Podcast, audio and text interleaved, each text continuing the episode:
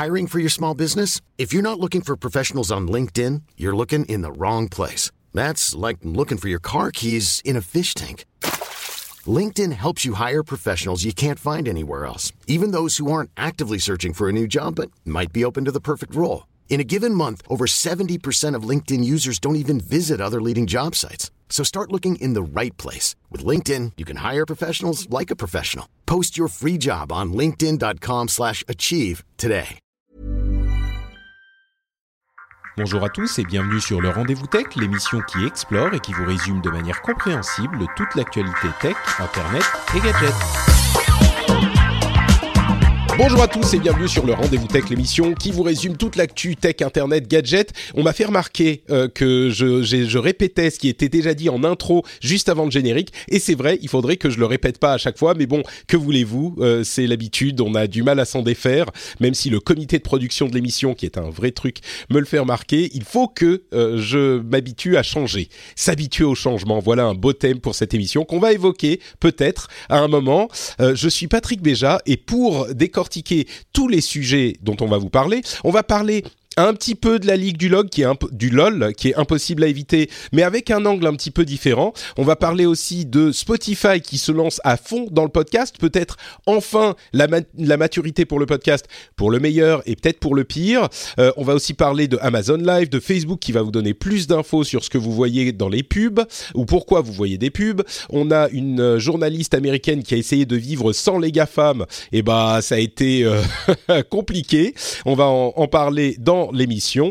Mais avant ça, j'aimerais accueillir euh, les deux fantastiques co-animateurs qui vont m'aider à décortiquer tout ça. Est-ce que j'ai dit mon nom? Patrick Béja. Bonjour, enchanté. Euh, et donc, je suis avec Cédric Ingrand qui se joint à nous euh, comme tous les mois. Comment ça va, Cédric? Ah, Cédric a disparu. Ou alors il s'est muté. Je m'étais muté. On va la reprendre. Non, non, ne, ne fais pas le retour.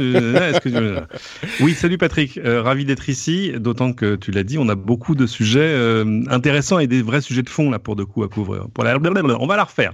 Non, non, mais Ah, c'est bon, je- tu es un professionnel. On fait straight to, straight to hard drive. Je, je voulais savoir qui était ce, ce comité de production. Qu'est-ce que c'est que ça? Ah ah, alors le comité de production fait partie du, c'était même pas répété, le comité de production, c'est euh, un des euh, niveaux de récompense pour le refresh du Patreon. Euh, et c'est les gens qui sont, on va dire, le cercle le plus proche des auditeurs et des contributeurs à l'émission, qui du coup sont utilisés par mes, mes dans, dans le- le- D'accord. l'émission pour poser des questions sur certaines choses que je fais, ce qui est bien, ce qui est pas bien, où amener l'émission. Je vais en parler un petit peu plus, euh, un peu, un petit peu plus tard dans l'émission, parce que le Patreon a un gros refresh et il y a des choses comme par exemple l'activation d'un flux RSS pour un podcast privé que vous pouvez utiliser dans votre euh, euh, podcast, dans vos lecteurs de podcasts classiques pour avoir les contenus audio que je fais en exclusivité pour le Patreon et d'autres choses. Il y a plein de choses, mais donc c'est un gros refresh qui sera mis en place dans les heures après le- le- le- la publication de cette émission.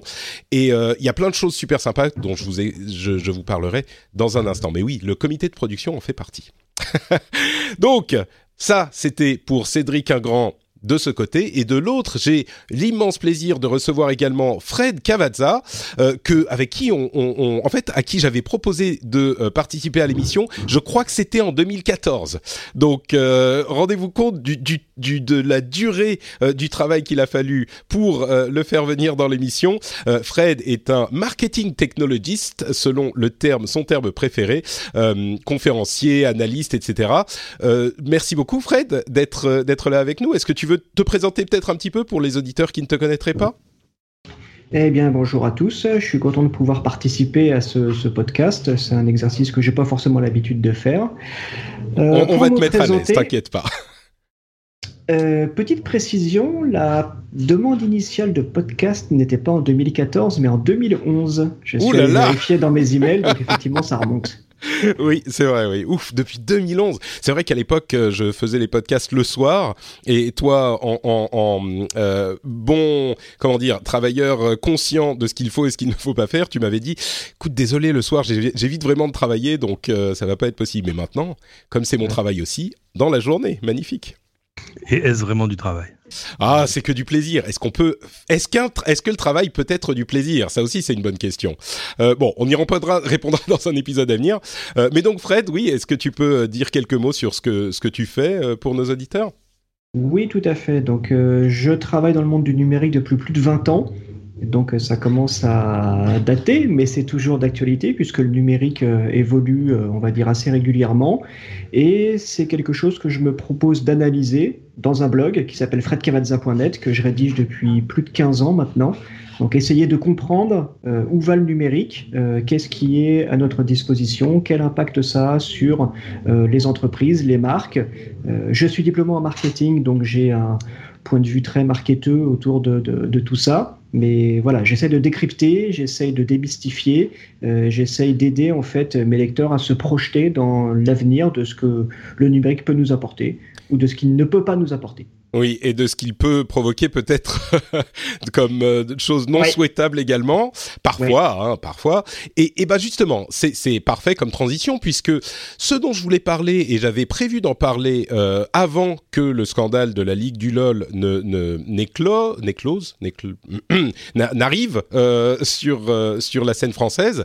Euh, donc je vais expliquer en deux mots pour ceux qui l'auraient pas suivi. Je pense qu'il y en a pas beaucoup, mais ce qu'est la Ligue du LOL.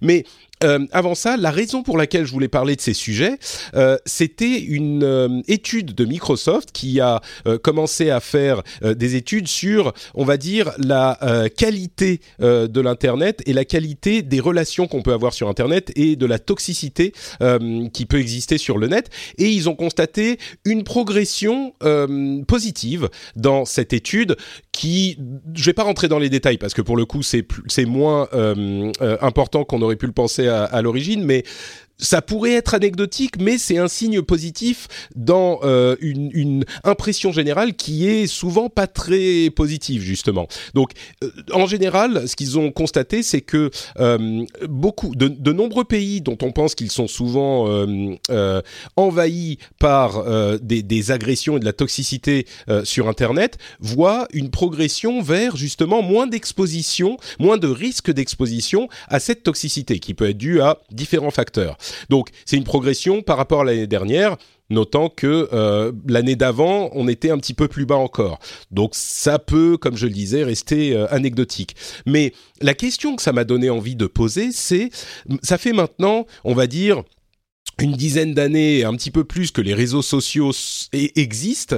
Euh, ça fait plus longtemps encore que euh, les forums et d'autres moyens de communication sur Internet existent. Et ce qu'on constate depuis le début, c'est que à partir euh, d'un certain moment, toutes ces formes de communication semblent mener à soit de la toxicité, de l'agressivité, soit même, je pense que ça peut être le cas de, de Twitter, une sorte de d'ambiance, on va pas dire malsaine, mais enfin d'ambiance déprimante presque. C'est-à-dire que quand on lit Twitter régulièrement, on a l'impression que euh, rien ne va dans le monde, qu'il y a des urgences insolubles partout, euh, que tout le monde est euh, négatif, néfaste. On, a vraiment cette impression que, comment dire, c'est presque une, une déprime permanente qui nous est imposée par les vecteurs de communication de l'Internet. Et la question que je voulais poser, c'était est-ce que c'est un, un état de fait qui est dû à la nature du médium de la communication du net qui met peut-être les gens en relation d'une manière différente. Euh, ça me fait penser à l'image, vous savez, la fable avec le, le scorpion qui monte sur la, sur la tortue et, et, qui lui promet de ne pas le piquer. Mais le scorpion, c'est sa nature. Donc même quand il est arrivé à l'autre bout de la, de la euh, rivière qu'il voulait traverser, ben, il pique la, la, tortue ou le crapaud, je sais plus, euh, quand même, parce que pourquoi? Bah, c'est sa nature. C'est comme ça. Alors, est-ce que la toxicité ou l'agressivité ou la déprime euh, qu'elle nous provoque, c'est dans la nature d'Internet ou est-ce que c'est un euh, médium, un mode de fonctionnement même pour la société qui est tellement différent, tellement révolutionnaire euh, par rapport à ce qu'on avait avant. Ça vraiment, c'est un facteur de transformation de la société qui est, je pense, parmi les plus grands qu'on ait euh, rencontré, qu'on qu ait qu'on ait vécu en tant que que hum, civilisation euh, et même en tant que euh, euh, race animale. Et donc, est-ce qu'il faut le temps de l'apprivoiser, de s'y adapter Et est-ce qu'à un moment, on pourra euh, arriver dans un environnement qui sera moins agressif, moins déprimant, moins toxique? Donc, dans ce contexte, a, est survenue l'histoire de la Ligue du LoL. Euh, je vais euh, détailler ça en un instant. On va euh, en, discuter un moment, euh, mais rapidement pour arriver à ce, ce, sujet un petit peu plus vaste.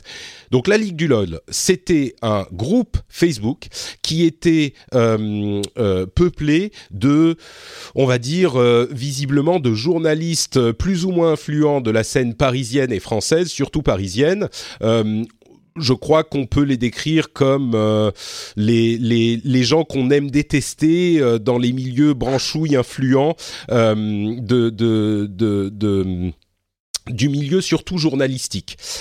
Et donc, ce groupe était à l'origine visiblement conçu pour euh, partager des sujets, euh, des blagues, des sujets marrants, des trucs de ce type-là, comme n'importe quel groupe Facebook.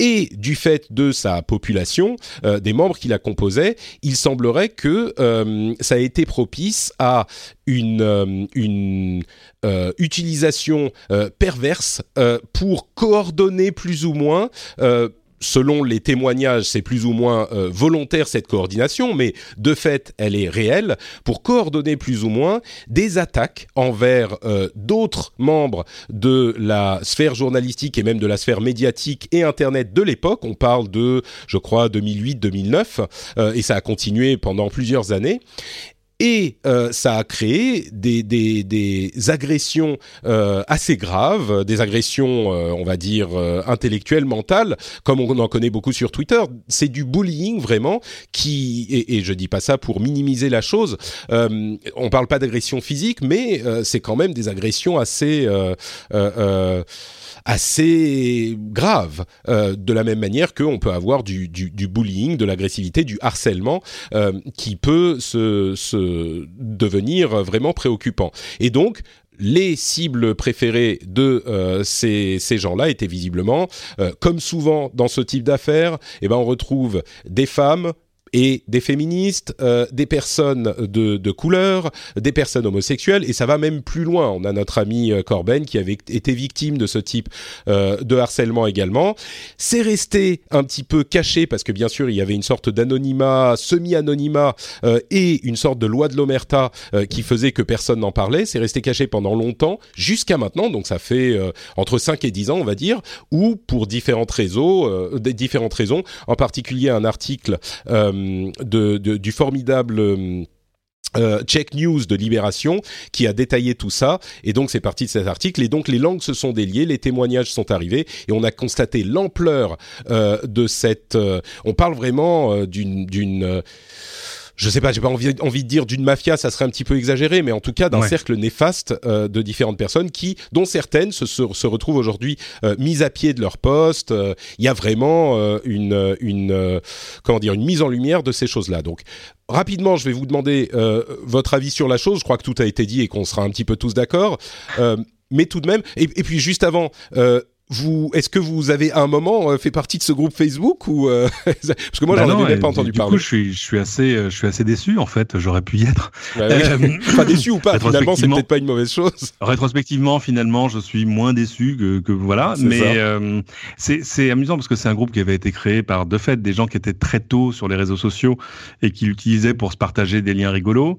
Et puis apparemment, on, ça a glissé un peu vers du trolling. Et là, il y a eu je, ce qui ressemble à une espèce d'effet de meute ou euh, ou euh, pour euh, probablement pas pour tous d'ailleurs, c'est parti totalement en freestyle et il y en a qui sont devenus des espèces de tortionnaires. Enfin, c'est voilà. Bah on est vraiment dans cet esprit de bullying. On a la personne ou les personnes qui sont dans le groupe des gens cool qui se sentent renforcés par cette capacité qu'ils ont à prendre une personne pour cible, pour cible et puis lui lui nuire. Peut-être parfois même, j'ose le dire, sans se rendre compte de la portée de leurs actes. Mais enfin, c'est pas qu'on puisse dire, même si on se rend pas compte que ça va euh, euh, affecter à ce point une personne, c'est pas quelque chose de gentil non plus. Euh, on a eu non. beaucoup de, de, de mots d'excuses un petit peu à moitié. Certains semblaient relativement sincères, même si c'était un petit peu de circonstance. Il y en avait d'autres qui disaient oui, je suis désolé. Si des gens l'ont mal pris, on a l'impression que les gens étaient complètement, ces gens-là étaient déconnectés de la réalité de euh, leur, euh, de, de, ce que leurs actions provoquaient, quoi. Ouais, alors c'est amusant parce que les plus euh, les plus tortionnaires du lot euh, sont pas les plus connus en fait. Mais euh, alors je, suis moi je suis un tout petit peu gêné parce que là on a quoi 48 heures, 3 jours de recul mmh. par le, le contre-coup, tu vois l'effet de meute à l'envers où tout à coup euh, tu te retrouves dix ans après, huit ans après, sept ans après, avec des gens qui sont euh, instantanément euh, mis à pied par l'entreprise, qui n'avaient rien à voir avec les, où ils travaillent, mais qui n'avaient rien à voir avec l'histoire. Bon, ça, c'est, ça, c'était excessif, et je pense que voilà, il faudra faire le, le, la véritable autopsie du, du, truc, mais il y a des vraies victimes. Enfin, là, par contre, c'est pas tout, tout ça n'est pas du tout pipeau. Hein. C'est, il y en a que je connais d'ailleurs, euh, mais c'est amusant parce qu'il y a des gens qui avaient été victimes de, de, de trolling extrêmement violents, mais qui se rendent pas compte qu'il y avait ça derrière, qui, qui eux voyaient juste des qui pensaient que c'était des euh, cas isolés d'ailleurs. Hmm. Ouais, c'est ça.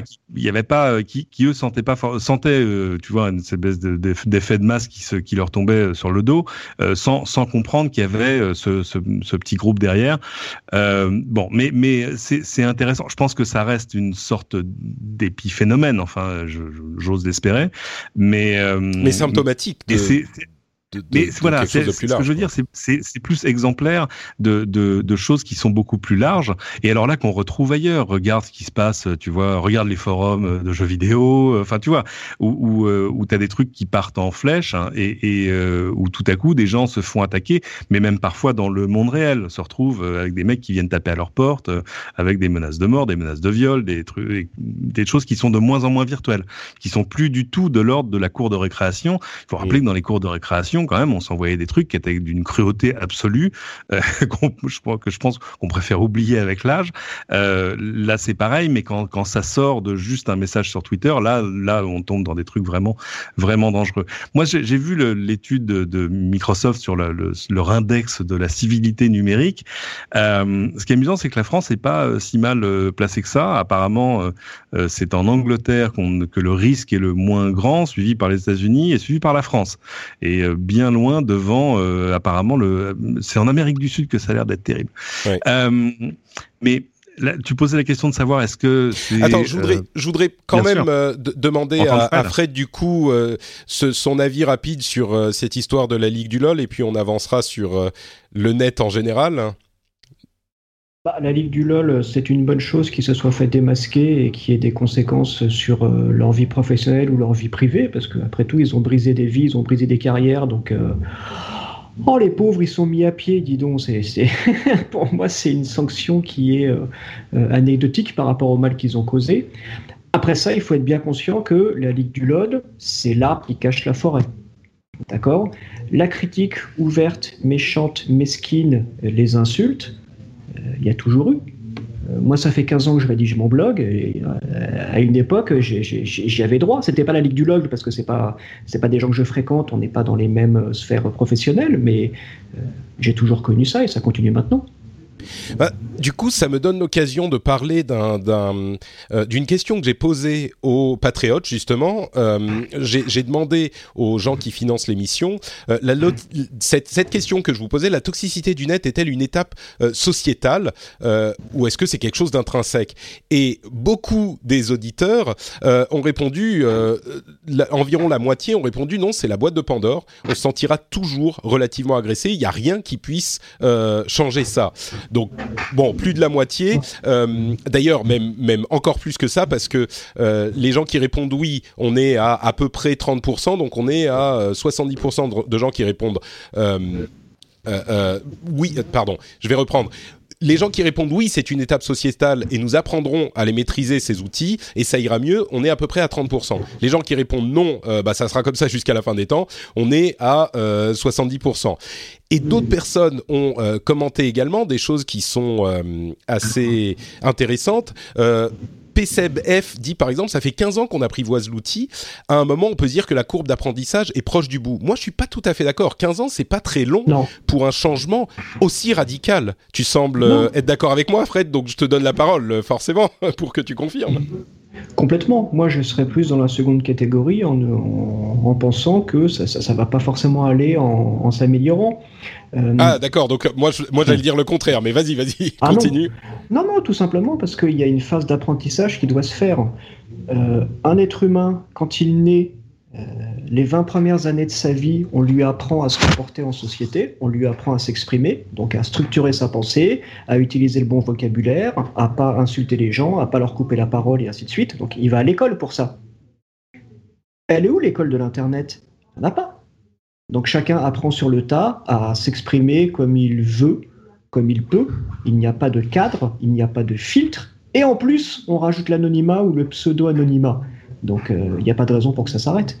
Mais non, moi, je, dirais que je suis d'accord sur le fait. Je pense, je pense que euh, c'est pas quelque chose dont on va sortir. Tu vois ce que je veux dire C'est pas une crise de croissance, c'est pas une crise d'adolescence euh, de la génération née avec l'internet. Je pense que c'est consubstantiel du, du média. Euh, moi, c'est amusant parce que l'avant internet que j'ai connu un petit peu quand même.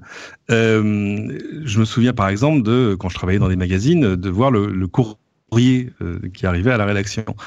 Bah, je, disais toujours aux gens qui, qui s'offusquaient devant des courriers un peu inflammatoires, euh, pas d'accord, enfin, etc. Je leur dis, faut jamais oublier que le sous-ensemble de la population qui écrit au journal est déjà un sous-ensemble assez particulier. Là, dans, dans la maison qui m'emploie, pendant très longtemps, à TF1, il y avait un accueil euh, téléspectateur téléphonique où les gens appelaient pour donner des commentaires sur les programmes. C'était lire les verbatims de ces trucs-là était un truc merveilleux. Mais là encore, il fallait se souvenir que les gens qui décrochaient leur téléphone pour appeler la télé pour dire qu'ils n'étaient pas, d'accord avec le scénario de la série de la veille, c'était quand même déjà, t'étais déjà dans un sous-ensemble particulier. Donc tu auras toujours un pourcentage de la population qui, qui pourra avoir des comportements toxiques j'ai envie de dire. Je pense pas que c'est quelque chose ouais. qui va. J'adorerais, ce serait merveilleux que ça change, mais mais je, je ma, ma, ma comment dire ma confiance dans, dans la bonté de la nature humaine à, à cette limite là. Euh, après, est-ce qu'il y a des choses qu'il faut faire ou qu'on doit faire ou qu'on peut faire pour le limiter à coup de technologie ou de loi? Il y a déjà plein de choses que la loi euh, que la loi fait très bien. Non, mais moi je crois qu'il y a quand même un aspect euh, appre apprendre à utiliser l'outil. Euh, c'est vrai que ce type de comportement a toujours existé. Beaucoup des gens qui ont répondu au, sonda au sondage, euh, je crois, ont compris la question comme est-ce que les gens vont arrêter de devenir toxiques tout à coup?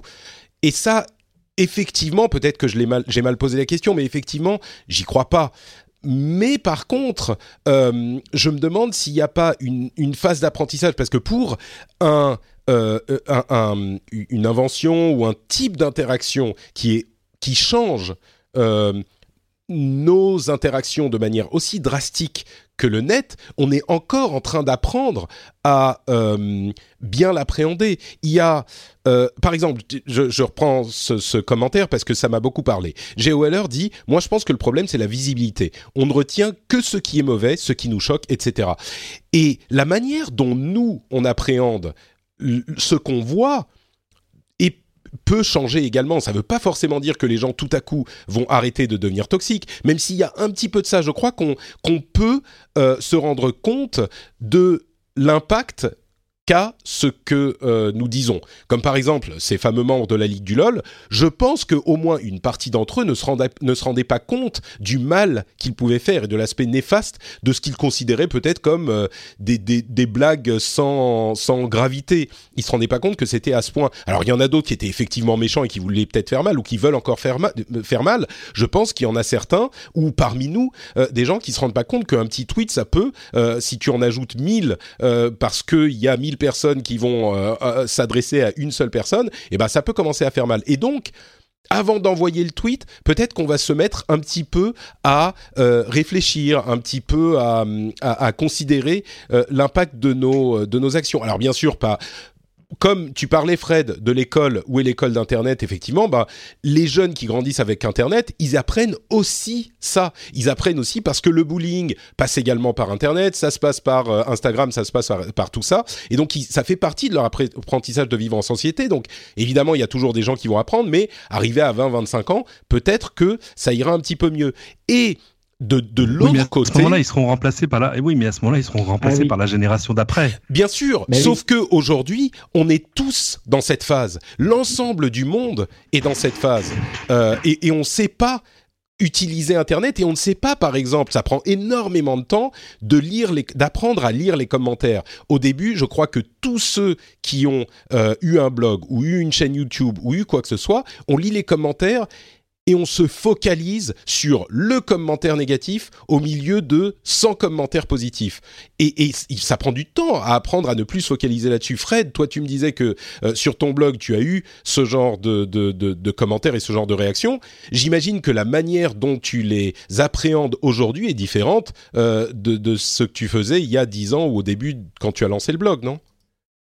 Ah bah déjà mécaniquement il y a 10 voire 100 fois moins de commentaires aujourd'hui parce que l'audience est éparpillée sur euh, Twitter, Instagram, YouTube, tout ce que tu veux. Donc il y, a, beaucoup beaucoup beaucoup moins de commentaires. Mais après effectivement euh, on apprend, on apprend à s'éloigner de la critique, on apprend à apprécier chaque commentaire positif et surtout à faire le tri en se disant ceux qui commentent ne sont qu'une petite partie de l'audience et voilà, c'est pas, pas la peine de s'enflammer, pas la peine de se vexer si quelqu'un a un avis un peu tranché. Euh, on prend la dispense avec le temps. Ben, je crois qu'il y a un petit peu de ça. Alors, évidemment, c'est possible quand on est euh, un, un, utilisateur de Twitter euh, qui, qui, a un, public normal, on va dire entre guillemets, Évidemment, c'est beaucoup plus difficile quand on est victime d'une campagne de harcèlement comme on a été victime les personnes qu'on évoquait. Là, euh, je crois qu'effectivement, au contraire, euh, dire euh, ah bah il suffit de, de, de prendre du recul, c'est plus du tout la même catégorie.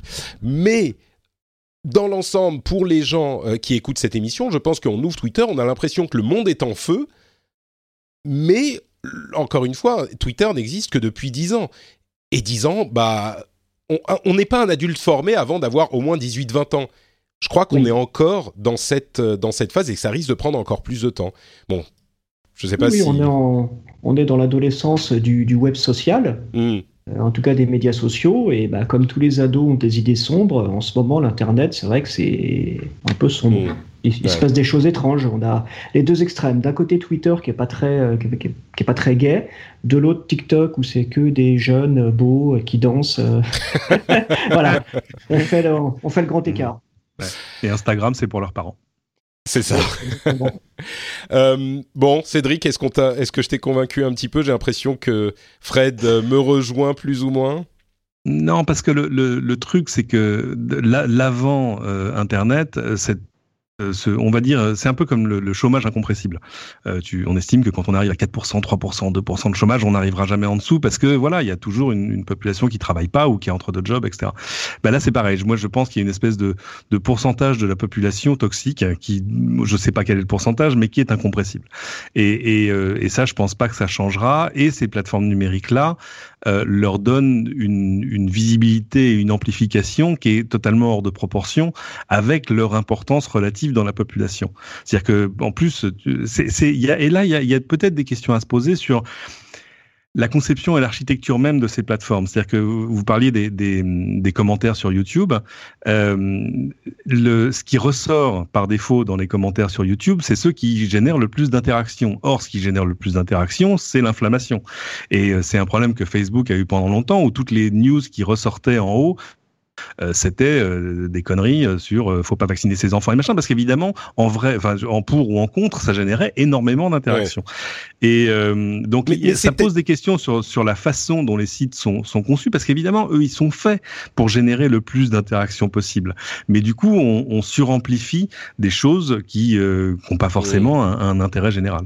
Oui, c'est vrai qu'on revient à cet aspect de la gestion du net, et peut-être que ça aussi, ça fait partie de euh, cet euh, apprentissage qu'on est en train de faire. Moi, je pense que ça va prendre euh, plus que 15 ans, comme, comme le disait PCF, ça va prendre plus que 15 ans. Et la vision que tu as et que notamment Johan, là encore, il dit l'être humain est toxique, Internet lui donne le pouvoir d'être toxique plus souvent aux yeux de plus de monde. Euh, et entre parenthèses, on va tous mourir de toute façon. Mais c'est une vision qui se répète. Je crois que c'est vrai, évidemment. Il y a une partie incompressible de, de, la toxicité du net. Euh, Fred, vas-y. Euh, vas-y, vas-y. N'hésite pas à m'interrompre, sinon je m'arrête jamais. Il faut pas être trop poli. non, non, effectivement, je suis d'accord. Je suis, je suis... On se rejoint sur le fait que sur Internet, il n'y a pas de filtre et tous ceux qui se connectent aujourd'hui, à savoir quasiment euh, tout le monde en France, euh, ne sont pas, pas forcément préparés à cette absence de filtre. Hmm.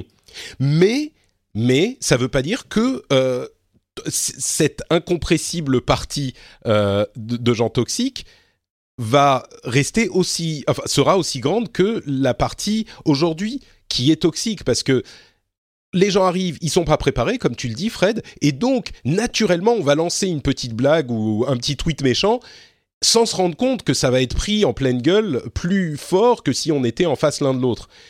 Et à force de s'en prendre nous-mêmes et de voir des histoires sur ces sujets, on va comprendre et on va peut-être, pas tout le monde, euh, mais certains d'entre nous se dire bon, ok, je vais pas envoyer ce tweet méchant, que je vais mettre euh, euh, euh, arranger un petit peu les mots pour que ça soit pas mal pris, et ça va pas marcher à tous les coups, mais je crois que ça peut adoucir un petit peu l'effet, quoi. Complètement, on va y arriver, mais ça prendra plus de temps parce qu'il faudra mm. apprendre sur le tas et qu'il n'y a pas d'école pour nous former de façon accélérée et structurée à la prise de parole et la bienséance en ligne.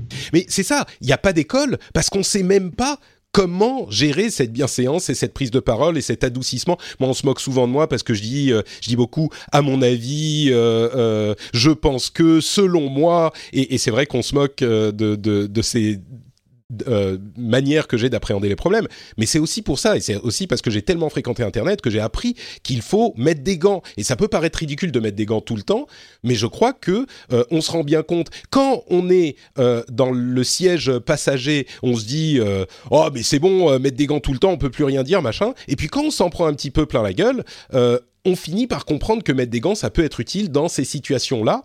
Et au fur et à mesure que toute la société comprend ça, on va deviser des manières euh, d'apprendre aux gens, d'apprendre aux enfants, d'apprendre à tout le monde et d'apprendre nous-mêmes euh, à, gérer ces choses-là de la bonne hmm. manière. Je crois que ça va réduire la toxicité. Bon. Ça va la réduire et en plus on commence à avoir des outils, notamment les emojis pour pouvoir donner un peu plus de tonalité. Mhm. Si on veut être ironique, si on veut être blagueur, on rajoute un emoji à la fin du commentaire ou du tweet. Donc ça, c'est une bonne chose. Et après, on a le traitement algorithmique qui peut arriver pour arriver à filtrer les insultes ou les choses comme ça. Même si les algorithmes ne seront pas traités le second degré et les sarcasmes. Encore que, on ne sait pas. Hein. À un moment, peut-être. Mais, euh, mais, mais c'est vrai que ça aussi, ça peut faire partie de l'apprentissage sociétal. Quand je parle de sociétal, je ne parle pas juste de la personne, de l'individu, de ce qu'il va faire. Peut-être que euh, la société, les entreprises, les algorithmes, etc. vont aussi apprendre à gérer ces problèmes et mieux les traiter. Mais bon, bref, je pense qu'on a fait un petit peu le tour. On n'a toujours pas de réponse, mais euh, j'espère que vous aurez un petit peu de, positivité, euh, que vous en retirez tout ça. On a toujours tendance à voir toutes les choses en noir. C'est pour ça aussi qu'on voit que qu'on a plus d'impact quand on parle de choses négatives. Mais moi, je pense qu'il y a un petit peu d'espoir, un petit peu de lueur quand même. Euh, bon, deuxième sujet que je voulais traiter, c'est euh, cette annonce de Spotify euh, de leur achat de Gimlet Media, qui est une société de, de podcast, de, de, production de podcast, qui a été fondée par des anciens de ah This American Life, NPR. Voilà, merci. Et, et This American Life, ouais. Voilà. Donc qui ont NPR, il faut expliquer, hein, c'est la radio publique américaine. Voilà, qui a un ton très particulier, mais ils font des émissions euh, un petit peu narratives entre journalisme et, et, narration. C'est un petit peu l'école sériale, on va dire. Euh, donc ils ont racheté euh, cette société de production de podcasts qui, qui produit, je crois, une dizaine, vingtaine d'émissions euh, pour 230 millions de dollars. et dis-nous, tu as eu des dollars dans les yeux pendant quelques minutes. En hmm. Écoute, moi j'ai toujours dit que bon pour acheter pour acheter mes, podcasts combien? Un, petit million, c'est peut-être pas beaucoup. C'est peut-être bah, C'est simple, hein, moi, tu peux faire la règle de 3. Hein. Ils font 60 millions de téléchargements par mois. 60 millions de téléchargements par mois, j'y suis pas tout à fait encore. Hein. Ok, je ferai mon petit calcul et euh, et Anchor, euh, donc qui est un outil, une app et un site de production de podcasts qui aide euh, les producteurs à faciliter la, la, la conception de podcasts.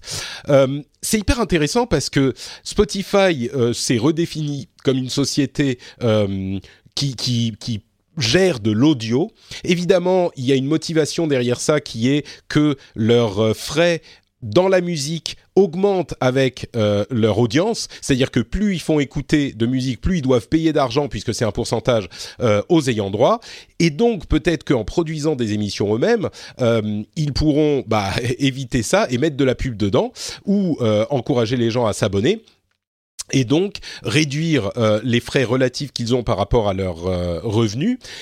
Et euh, peut-être également qu'avec encore, ils vont aider à, ajouter des émissions à leur catalogue. Alors, ils ont déjà des podcasts. Vous pouvez écouter le rendez-vous tech, le rendez-vous jeu sur Spotify et d'autres évidemment ça reste une section un petit peu mal définie de l'outil.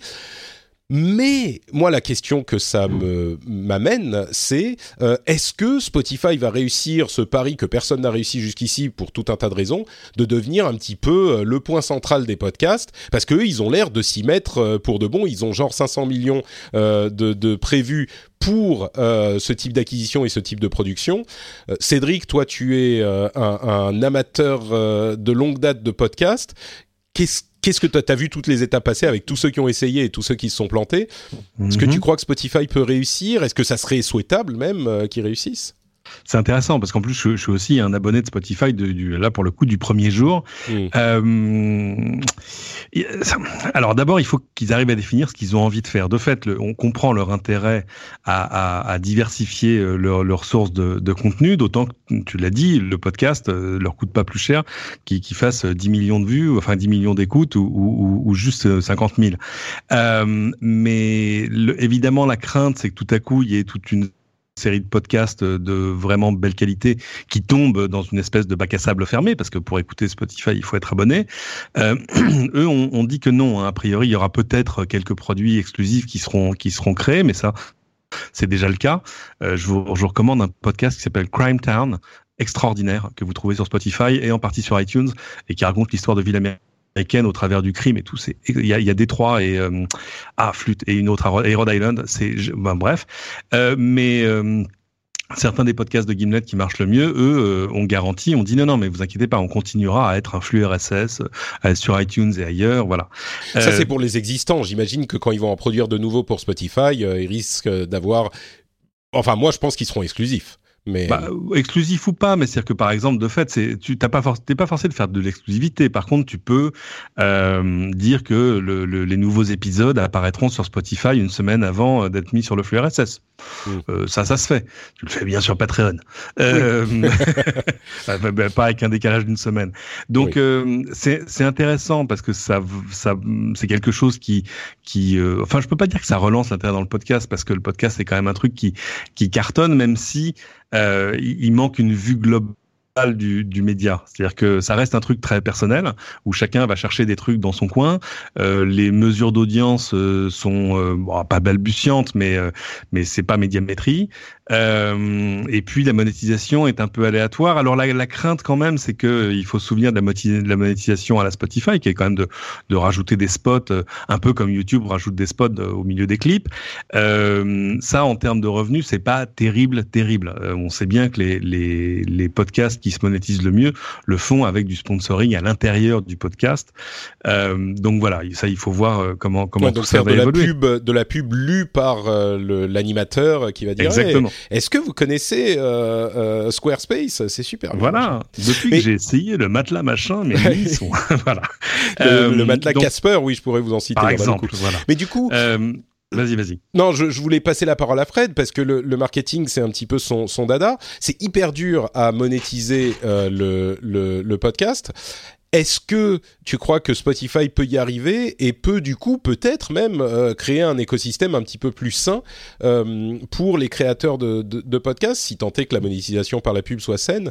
Enfin, en même temps, il y a l'abonnement aussi, donc euh, je sais pas, c'est tellement compliqué, on a tellement peu de métriques sur le podcast. Est-ce que c'est possible? Bien sûr, le podcast est un contenu comme un autre. On a aujourd'hui euh, les exemples du contenu textuel, donc les blogs. On a l'exemple du contenu vidéo avec YouTube.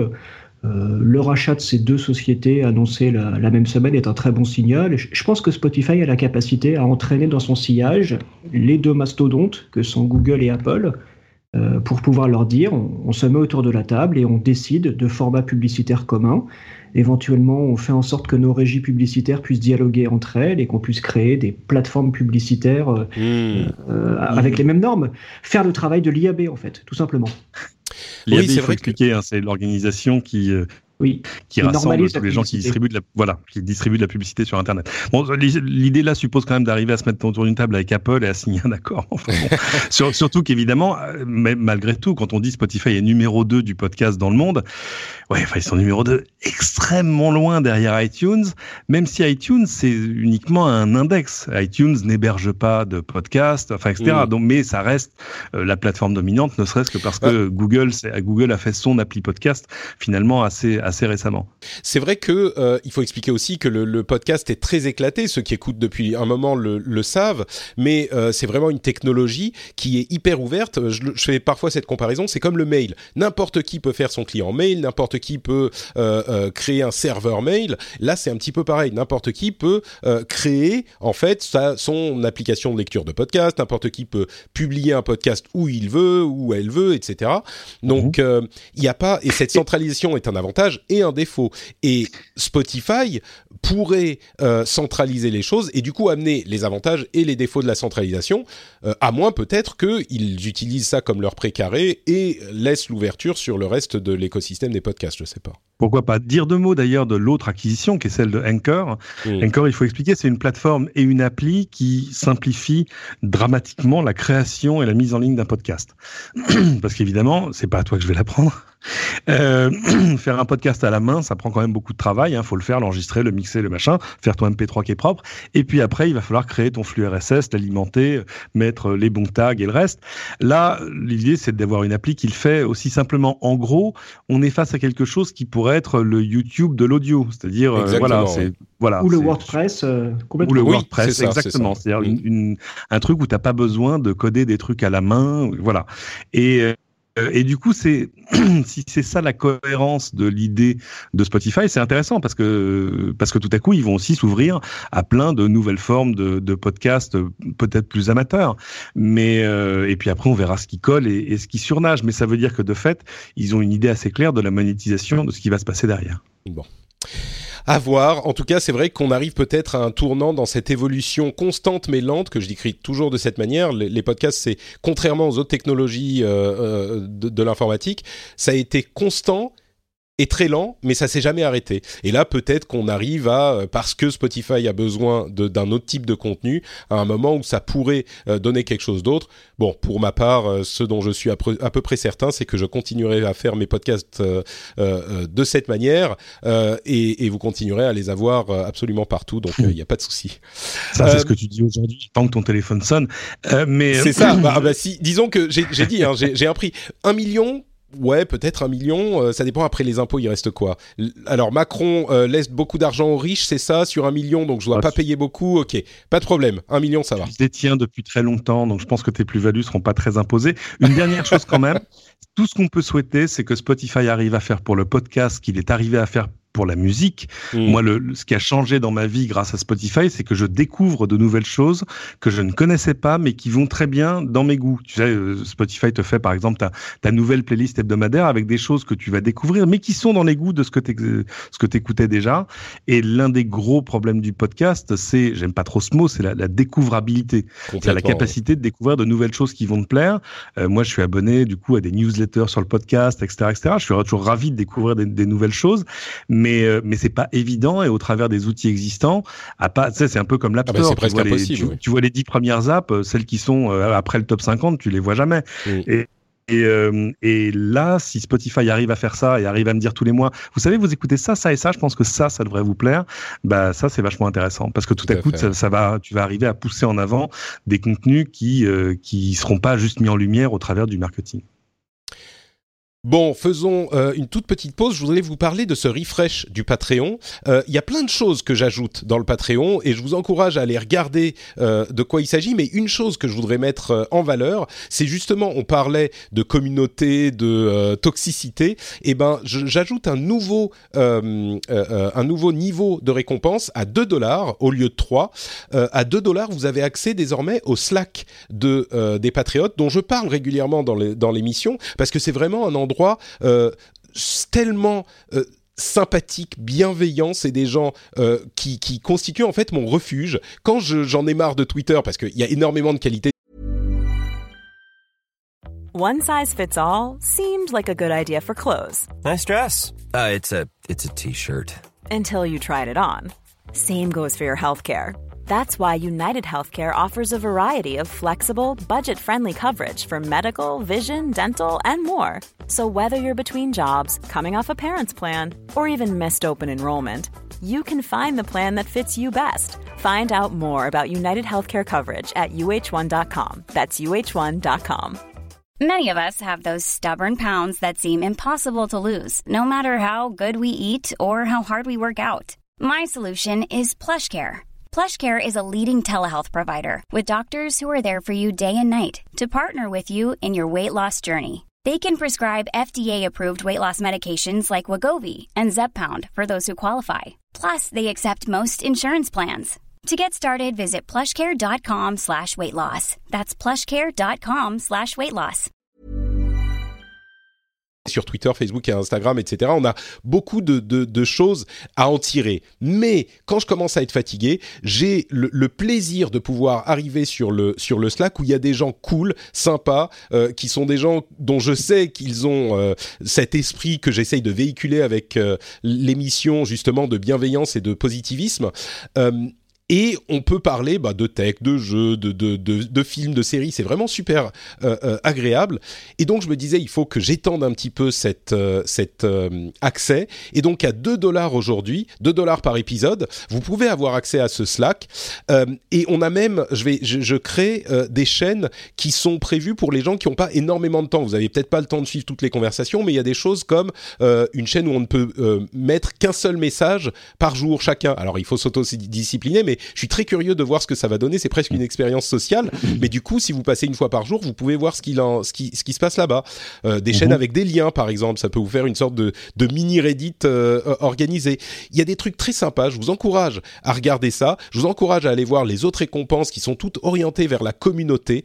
Euh, vraiment, l'interaction dans, dans la communauté, euh, la, la, la, le fait d'être avec des gens dont on sait qu'ils vont pas euh, nous agresser et, et, être toxiques.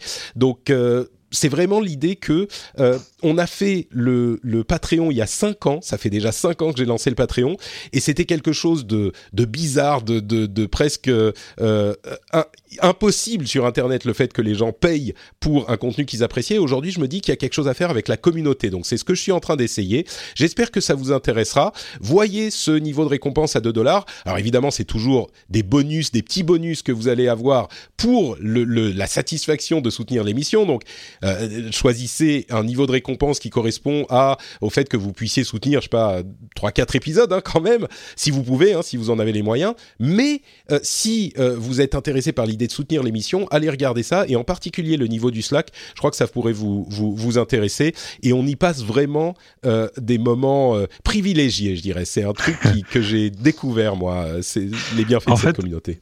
En fait, je pense que tu as trouvé la, la solution à la toxicité sur Internet, c'est qu'il faut payer pour rentrer. Écoute, il euh, y a peut-être un peu mais, de ça. non, mais c'est vrai, tu crées, tout à coup, tu crées un filtre. Euh, il est pas très cher le filtre, mais bon. Alors évidemment, attention, hein, le retour de bâton de ça, c'est les gens qui disent eh, "J'ai payé, je fais ce que je veux". Hein. euh... non, mais moi, ça, les gens savent bien. C'est notamment le filtre qui est utilisé dans les applications de rencontres, de dating. C'est vrai, c'est vrai. Ouais. Euh, je, dir je, je, dirais juste Parfois, le fait c'est que symbolique, le, mais, mmh. mais ça fait fuir les touristes. C'est pas faux. Euh, je pense qu'il y a aussi euh, un autre euh, filtre qui est le type de personnes qui vont se écouter euh, ce type d'émission et qui vont adhérer à ma personnalité. Je crois qu'il y a vraiment un petit peu de ça. Tu sais, je, je, je pense aux youtubeurs qui sont toujours énervés. J'en parle souvent dans l'émission et dans d'autres émissions. Il y a des gens qui sont énervés et qui les, vivent les sur la, sur la controverse. YouTube de, c'est génial de regarder les vignettes des vidéos YouTube de youtubeurs parce qu'à chaque fois c'est un visage avec une espèce d'émotion extrêmement prononcée tu vois genre ah, j'ai découvert le nouveau Huawei tu vois. Bon ok d'accord. Tout à fait.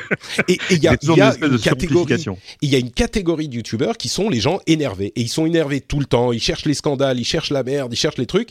Alors évidemment ça fait plein de vues tout de suite ça parce que justement on réagit aux trucs qui sont euh, faciles quoi mais quand on est un petit peu plus mesuré on se moque encore de moi je suis tout le temps en train de dire il faut être mesuré il faut prendre du recul il faut machin c'est plus long, c'est plus lent, euh, c'est plus peut-être plus adapté au podcast. Mais au final, les gens qui constituent cette communauté, les gens qui sont euh, euh, qui cherchent de l'énerver, bah ils restent pas longtemps. Les gens qui restent, euh, les gens qui constituent la communauté, bah c'est des gens qui sont peut-être un petit peu plus mesurés, justement, un petit peu plus cool. Et ça se confirme vraiment dans euh, l'expérience que j'ai eue dans Slack. Et, et bon, bref, c'est pas, c'est vraiment tout, tout est lié dans toute cette histoire. C'est pas juste pour faire euh, la promo du truc, mais euh, mais bon, si vous voulez aller voir un petit peu les nouvelles récompenses, vous pouvez le faire aussi. Patreon.com/rdvtech.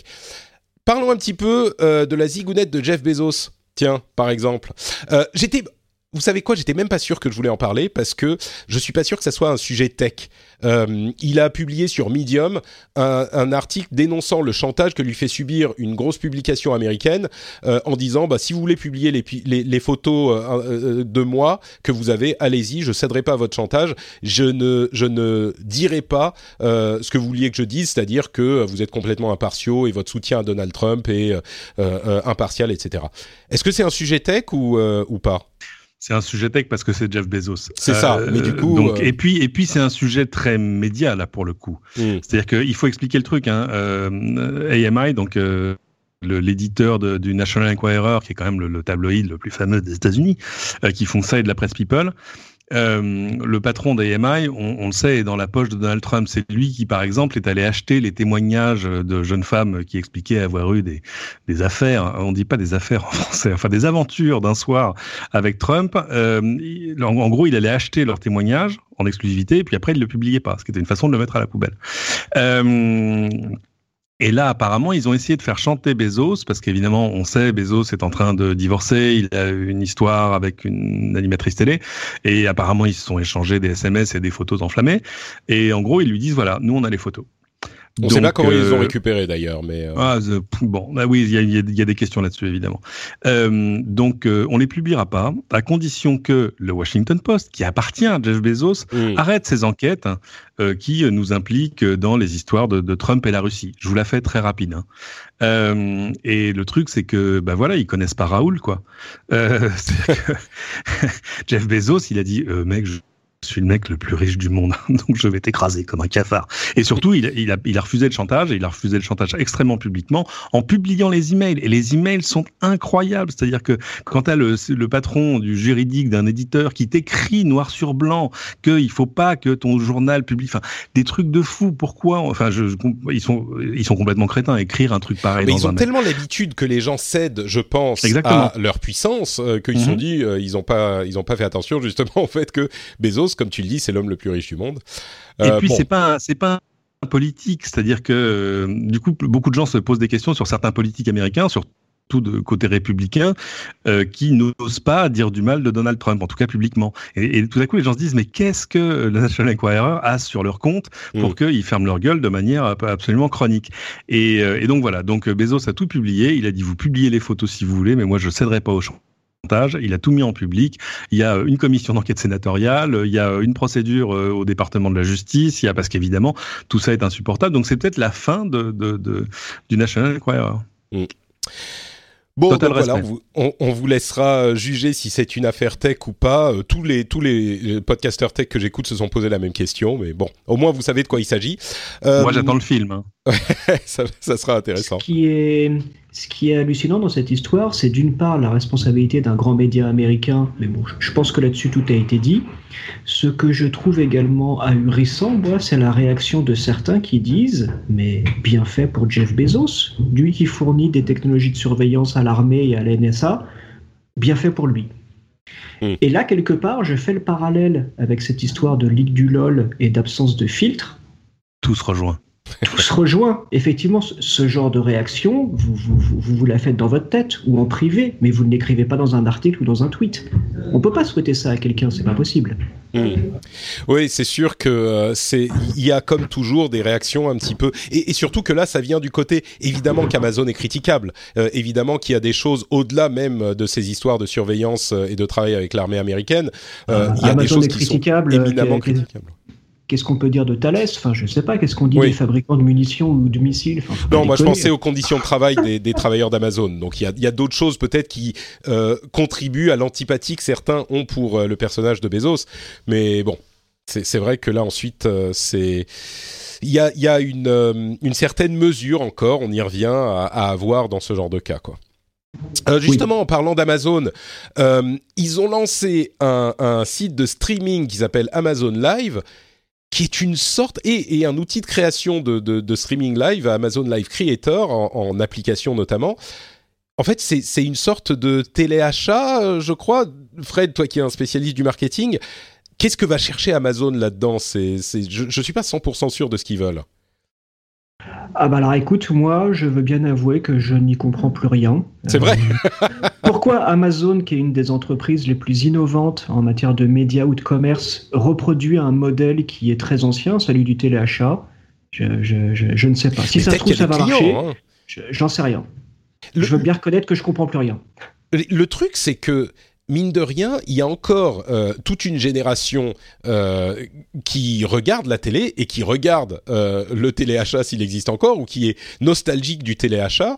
Peut-être que c'est à eux que ça s'adresse et que justement Amazon désormais a une telle portée euh, que ces gens-là euh, sont beaucoup plus prompts à justement regarder une vidéo euh, d'un monsieur qui coupe une canette de, bière vide avec son couteau Super Ginzu, ça rappellera des souvenirs à certains, que bah, de naviguer sur la page où les, les dizaines de produits vont s'afficher les uns après les autres, quoi.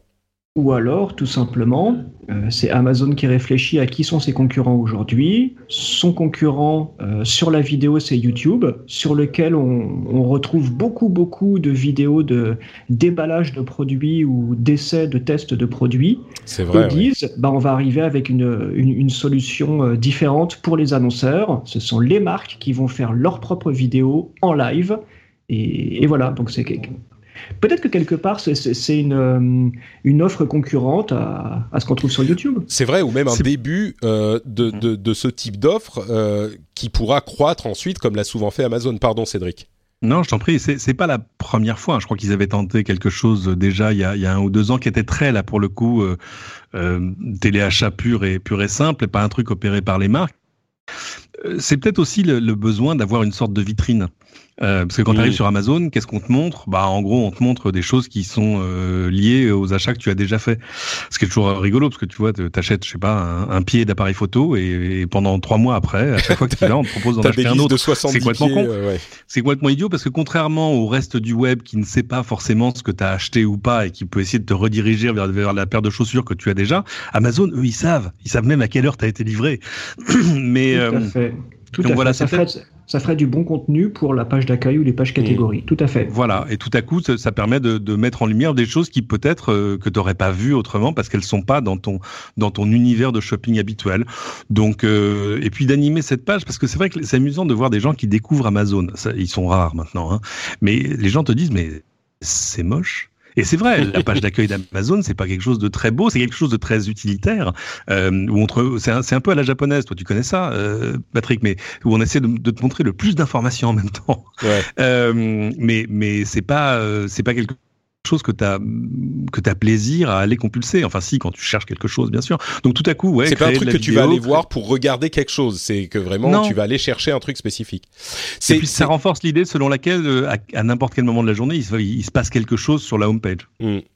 C'est marrant, en ce moment, euh, donc c'est sur l'adresse c'est amazon.com/live. En ce moment, ils sont en train de, de montrer euh, des protections pour euh, les téléphones, des, des caisses de protection, enfin des caisses, des coques de protection pour euh, téléphone. Donc ça, ça colle complètement avec ce que tu disais, Fred. Peut-être qu'ils ne les montrent qu'à toi. C'est ah, je crois que c'est une seule page, mais oui, peut-être. Non, je plaisante, euh... la même chose.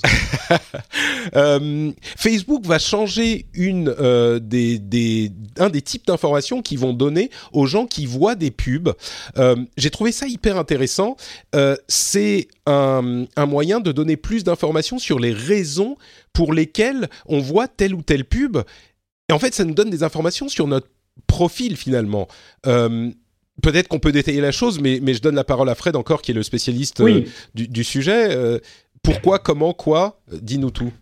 C'est une très très bonne chose que Facebook décide de faire ça parce que ça va apporter de la transparence dans les pratiques publicitaires dans lesquelles il y a eu une dérive évidente avec un trafic de données euh, sur les utilisateurs qui, qui, qui, a été fait de façon complètement éhontée. Donc le fait d'exposer euh, quelles informations et qui les a collectées, ça va euh, participer à un assainissement naturel. Donc moi, je le vois d'un très très bon œil.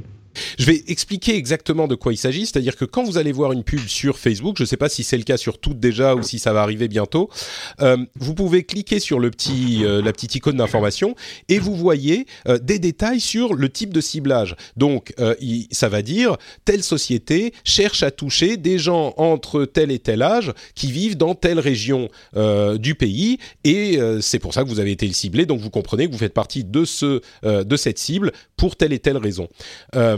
Je pense Et surtout, qui a collecté hmm. qui a collecté cette information. Et c'est ça le plus important. Ouais, donc c'est euh, soit Facebook, soit ses partenaires, et vous avez toutes les informations là-dessus, effectivement. Ah bah là, en l'occurrence, ils veulent pointer du doigt les partenaires. Ouais, c'est pas nous. Mais du coup, euh, je me demande si c'est pas aussi quelque part un moyen de se dédouaner. Parce qu'à force de donner toutes les informations, euh, d'ailleurs euh, Google le fait peut-être un petit peu mieux que Facebook encore, parce que si vous allez sur Google, sur le dashboard Google, vous serez peut-être surpris de voir à quel point Google a énormément d'informations et quel type d'informations, mais c'est déjà hyper public. Sur, sur Facebook, c'est beaucoup plus compliqué à voir. Là, quand on a autant de détails, c'est un petit peu, bon, bah, vous savez quoi. Vous savez ce qu'on sait sur vous, vous savez pourquoi vous voyez les pubs. Après, c'est à vous de faire votre choix. Vous êtes grand et donc euh, se dire, euh, bah voilà, c'est pas une boîte mystérieuse dont on ne sait rien. Euh, c'est vous, vous, connaissez déjà tout, donc soit vous, vous, utilisez, soit vous n'utilisez pas. Mais si vous utilisez, eh bah vous avez plus rien à dire. Donc je me demande s'il n'y a pas un petit peu de ça aussi. Non, tu crois pas? Je l'anticipe plutôt comme exposer les pratiques des autres. Euh, là, à mon avis, le, but de Facebook, c'est de dire, mais je, ne suis pas le grand Satan, euh, ce sont des pratiques qui sont normalisées et institutionnalisées, la preuve, regardez. Hmm. Donc moi, je ne, fais pas, je ne fais pas pire que les autres. C'est intéressant comme vision, effectivement. Euh, il y a une journaliste de Gizmodo qui s'appelle Kashmir Hill qui a essayé de vivre une semaine sans les GAFA. Et quand je dis sans les GAFA, euh, c'est enfin les, les GAFAM plutôt. Euh, quand je dis sans les GAFAM, c'est vraiment en utilisant aucun service d'aucune de ces euh, cinq sociétés. C'est très intéressant de voir à quel point ça a été difficile parce que il y a plein de choses dont on se doute déjà, qu'on sait déjà, mais il y a aussi des choses auxquelles on ne pense pas forcément, comme par exemple Amazon, encore eux, à quel point ils sont omniprésents euh, avec leur euh, Amazon Web Services, qui fournit l'infrastructure du web. C'est-à-dire qu'elle a été loin. C'est juste, c'est pas juste qu'elle a dit je veux pas utiliser Facebook ou je veux pas utiliser Google. Elle a dit je veux pas utiliser de services comme Dropbox qui utilisent un service euh, dont Amazon est propriétaire. Donc en l'occurrence AWS. Comment envoyer un fichier à quelqu'un si on ne peut pas utiliser, euh, utiliser aucun des services de ces cinq sociétés, alors franchement, je vous euh, euh, laisse essayer c'est tout simplement quasiment impossible. Donc c'est un petit peu extrême d'aller euh, jusqu'à ne pas utiliser les services qui sont euh, euh, propriété de ces sociétés et pas juste le, front-facing en fait, ce qui, ceux dont on connaît. Mais, mais Fred, tu, tu m'as dit que tu avais été touché par cette, par cette histoire. enfin, enfin, on a une réflexion intéressante sur la, pas forcément sur la dépendance qu'on nourrit par rapport aux GAFAM, mais sur le fait qu'ils nous simplifient la vie au quotidien, et ça, on l'a oublié. Mmh. On est aujourd'hui dans une séquence où ils nous sont présentés comme les grands ennemis, euh, ils sont là pour euh, revendre nos données personnelles, ils sont là pour nous euh, saucissonner, pour extraire le moindre dollar ou euro de notre poche. Mais non, ils nous ont, ils nous, ils Ce qui n'est pas forcément incompatible. Hein. Simplifier. Non, c'est pas incompatible. On peut faire les deux. Euh, des services tout bêtes comme les Amazon Web Services euh, ou même les Microsoft Cloud, le Gmail de Google, le Android, euh, même tout ce que propose Apple ou tout ce que propose Facebook, WhatsApp et ainsi de suite. Enfin, ça nous simplifie la vie au quotidien. Si on nous retire tous ces services, on est sacrément emmerdé quand même. Ça, faut pas l'oublier. Et ils sont très très peu dire. Elle, l'a prouvé effectivement, mais je pense pas qu'elle avait ah une vision aussi aussi positive que toi. Euh, j'aurais un, un, petit truc à ajouter, Cédric. Toi, est-ce que tu as euh, mhm. une, une, un commentaire sur la chose ou? Non, c'est intéressant parce que j'ai vu le papier. Euh, ce, qui est, ce qui est rigolo, c'est qu'évidemment, tu peux te dire à la base, bon, ok, alors pendant X temps, je vais pas aller sur Amazon, je vais pas allumer mon iPhone, et puis je vais, je vais pas aller sur les services de Google. Mais en fait, ce qu'elle a, ce qu'elle a fait faire, c'est qu'apparemment, elle a un ami a installé un bloqueur, qui, qui, lui a, voilà, qui lui a installé un bloqueur, mais qui a bloqué tous les domaines, les IP, etc. Et du coup, elle s'est aperçue que par exemple, elle voulait aller chercher un fichier euh, sur Dropbox. Ah bah non, pas possible parce qu'il y avait une partie de Dropbox euh, qui utilisait le Google Cloud, je crois, pour valider l'identité. C'est AWS, ouais, je disais. Voilà, c'est AWS. Et tout à coup, si tu t'interdis même les services, alors je veux dire, si tu t'interdis tous les services qu'utilise AWS, c'est-à-dire euh, Amazon Web Service, tout à coup, l'internet va se rétrécir devant c'est euh, Google Cloud un peu pareil. Et euh, alors c'est intéressant parce que de fait ça donne une espèce d'instantané de l'étendue de la puissance de ces services-là. Mais euh, bon, au quotidien, moi, je saurais pas faire. Je, ça, c'est Ouais. pas- c'est juste pas possible. Je peux imaginer, ok, d'accord, je mets l'iPhone dans un tiroir pendant un mois, mais euh, mais je mets quoi? Je sors quoi à la place? Bah, Ah, ça pas est, d'Android non plus. c'est difficile. C'est sûr, et c'est là que euh, je, je voulais moi en venir, c'est que finalement, effectivement, tous ces services ils sont rendus. Je pense qu'on a, comme tu le disais, Fred, un petit peu tendance à les oublier parfois dans notre euh, euh, invective contre ces, ces sociétés. C'est vrai, mais euh, alors il y a quelques-unes d'entre elles qu'on peut ne pas utiliser. Apple, bon, effectivement, range l'iPhone, à moins qu'on ait un Mac et qu'on soit, euh, qu'on puisse pas utiliser un PC. Bon, Apple, c'est possible.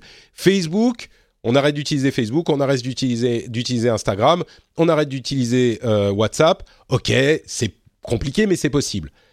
Euh, Google, tout de suite, ça devient plus dur parce qu'il y a le Google Cloud et il y a encore plus de services qui nous rendent encore plus de services, je dirais. Microsoft, ils sont aussi dans l'infrastructure et Amazon, AWS est tellement énorme Ah oui. que pour le coup. Et du coup, le problème pour moi, c'est que tellement de pouvoir, finalement, là on parle des GAFAM, mais en réalité c'est euh, les AGM, c'est Amazon, Google ou les GAM. Voilà, c'est Google, Amazon et Microsoft qui concentrent en trois sociétés tellement de pouvoir que ça peut devenir euh, préoccupant avec cette question d'infrastructure et de, services euh, qu'utilisent toutes les autres sociétés. Donc il y a une question qui n'est pas encore monopolistique, mais qui est inquiétante parce qu'elle est peut-être trop concentrée. C'est ça qui, qui m'a sauté aux yeux, moi.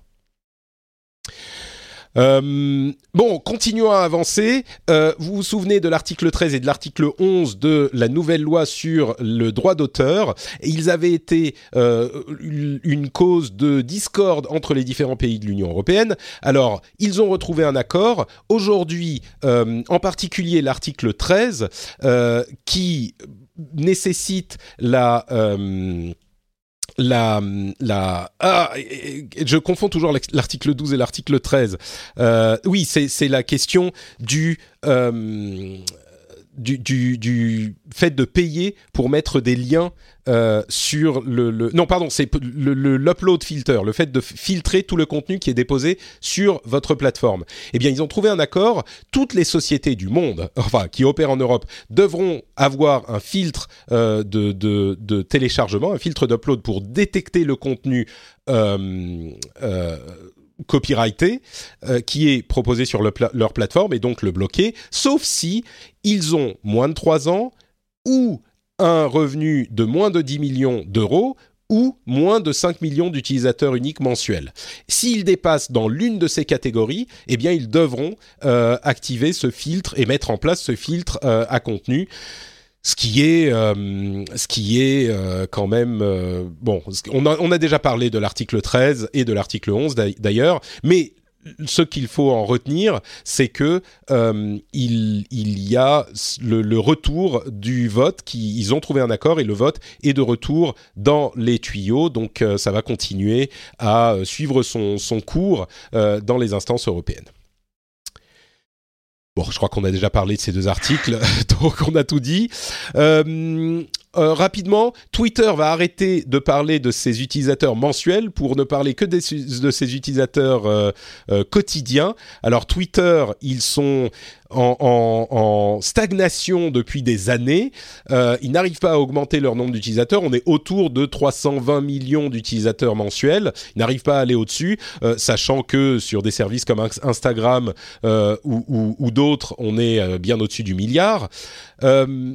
Bon, Twitter, euh, c'est marrant de voir Twitter parce qu'il n'arrive pas à grossir et pourtant, il, reste le, le, le pouls de toute la vie du net, quoi. C'est là que tout le monde va et que tout le monde récupère ses informations en instantané.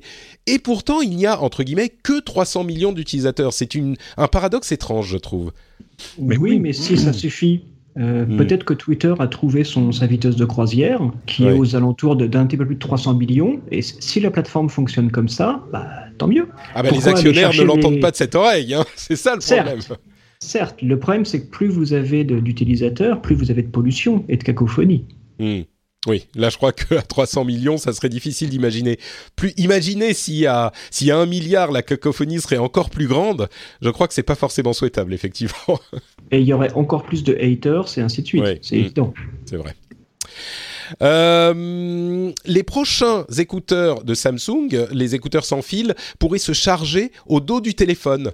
Euh, ça, ça pourrait être, ça pourrait être pas mal. On sait que les euh, AirPods, non, les AirPods d'Apple sont Mhm. devenus un phénomène de société. Je viens de voir un article qui a publié, qui a analysé les recherches sur les AirPods et ça a explosé cette euh, sais- saison de Noël.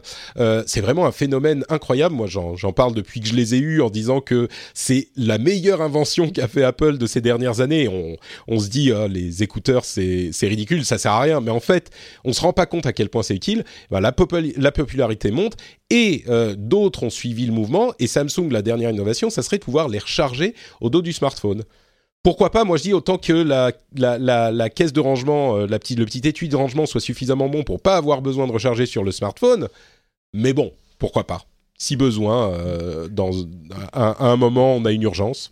Mais il y a déjà un smartphone, c'est quoi? C'est OnePlus hein, qui permet de recharger un autre smartphone directement sans contact. Oui. Tu le colles l'un à l'autre et ça y est. Mais c'est alors c'est un peu c'est un peu gadget, mais mais au moins c'est une feature qui est, qui est- c'est une fonction qui est très parlante graphiquement. Et euh, là, oui, bien sûr, parce que tout à coup, les 3 ou 4000 mAh de la batterie de ton smartphone vont pouvoir recharger les. Je ne connais pas la capacité, mais Oui, ça, ça va quand même pas très très loin. Donc, euh, ouais, très bien. Comme le disait euh, l'article de, de iPhone.fr, euh, c'est vrai qu'on a déjà l'iPad qui recharge les, le, le stylo, le stylet euh, de l'iPad Mhm. Pro. Donc pourquoi pas C'est vrai que ça pourrait être une tendance intéressante. Il y a un chercheur en sécurité qui a trouvé une faille assez importante sur macOS et qui a décidé de ne pas en informer Apple, enfin en informer des détails, parce que Apple ne propose pas de bug bounty sur macOS. On parlait à l'épisode précédent de l'importance des bug bounty. Euh, c'est marrant de voir que ils n'en ont pas sur macOS, c'est surprenant. Et il y a un chercheur qui a une faille hyper importante et a dit bon bah tant pis pour vous, je ne vous la donne pas parce qu'il n'y a pas de bug bounty, et il en faudrait un. Bon, c'est bien d'être euh, d'avoir des activistes comme ça qui, qui font bouger C'est bien de le dire, parce qu'en plus, Apple, ils font des sacrés bénéfices quand même. Ils pourraient partager Ah oui. un minimum. un, un tout petit peu. D'ailleurs, Bah en parlant oui. de partager, euh, ils ont réglé 500 millions d'euros au fisc français. Donc, euh, je ne sais pas si on a les détails du, du- de ce qu'ils devaient ou pourquoi ils devaient euh, de l'argent, mais ça, ça couvre 10 ans d'arriérés.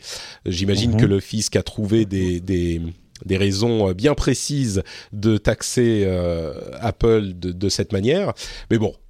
On, on parle souvent du fait qu'ils ne payent pas leurs impôts. Quand on réussit à leur en arracher quelques millions, c'est peut-être bien de le mentionner aussi.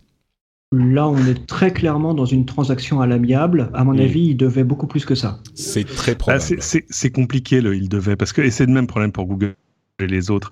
Les gens pensent que c'est une bataille entre le fisc de chaque pays européen, par exemple, et, chacune de ces entreprises. En fait, non.